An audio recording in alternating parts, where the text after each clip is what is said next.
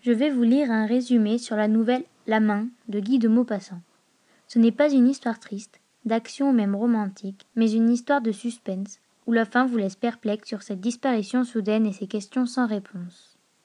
Mais tout d'abord, je vais vous lire un extrait de la nouvelle. Monsieur Bermutier sourit gravement, comme doit sourire un juge d'instruction. Il reprit. N'allez pas croire, au moins, que j'ai pu, même un instant, supposer en cette aventure quelque chose de surhumain. Je ne crois qu'aux causes normales. Mais si, au lieu d'employer le mot surnaturel pour exprimer ce que nous ne comprenons pas, nous nous servions simplement du mot inexplicable, cela vaudrait beaucoup mieux. En tout cas, dans l'affaire que je vais vous dire, ce sont surtout les circonstances environnantes, les circonstances préparatoires qui m'ont ému. Enfin, voici les faits.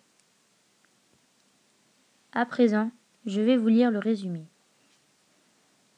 Monsieur Bermutier, juge d'instruction, travaillait sur l'affaire Saint-Claude à Paris. Au milieu d'une assemblée, il compta une affaire similaire à celle-ci. Il travaillait à Ajaccio et enquêtait sur les vendettas. Un jour, un Anglais s'installa dans une villa au fond du golfe. On lui donnait la réputation de tueur en cavale. On prétendit que c'était un haut personnage fuyant sa patrie pour des raisons politiques, puis on affirma qu'il se cachait, après avoir commis un crime épouvantable. On citait même des circonstances particulièrement horribles. Cette personne se faisait appeler Sir John Rowell. Et c'était par la chasse que lui et M. Bermutier avaient sympathisé pour la première fois. C'était un grand homme à cheveux rouges, à barbe rouge, très haut, très large, une sorte d'Hercule placide et poli. Le juge étant invité dans la demeure de celui-ci, contempla l'imposante collection d'armes qu'il possédait.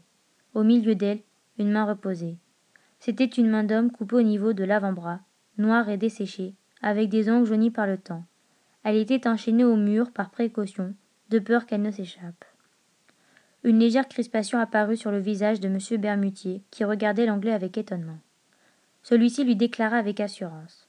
C'était ma meilleure ennemie. Mais quelque temps après, les deux hommes ne se voyaient plus. Sir Rowell était devenu indifférent à tous. Les habitants s'étaient accoutumés à sa présence. Un an plus tard, le juge apprit que Sir John Rowell avait été assassiné, étranglé. Une nuit, par une main de squelette, disait le médecin après avoir examiné son cou, en sang et percé de cinq trous. Dans sa bouche, un doigt tranché. Des traces de lutte se laissaient distinguer sur les habits et le corps de la victime. On retrouva trois mois après, sur la tombe de ce dernier, une main de squelette ne possédant que quatre doigts. C'était bien elle. Mais comment était-elle arrivée là?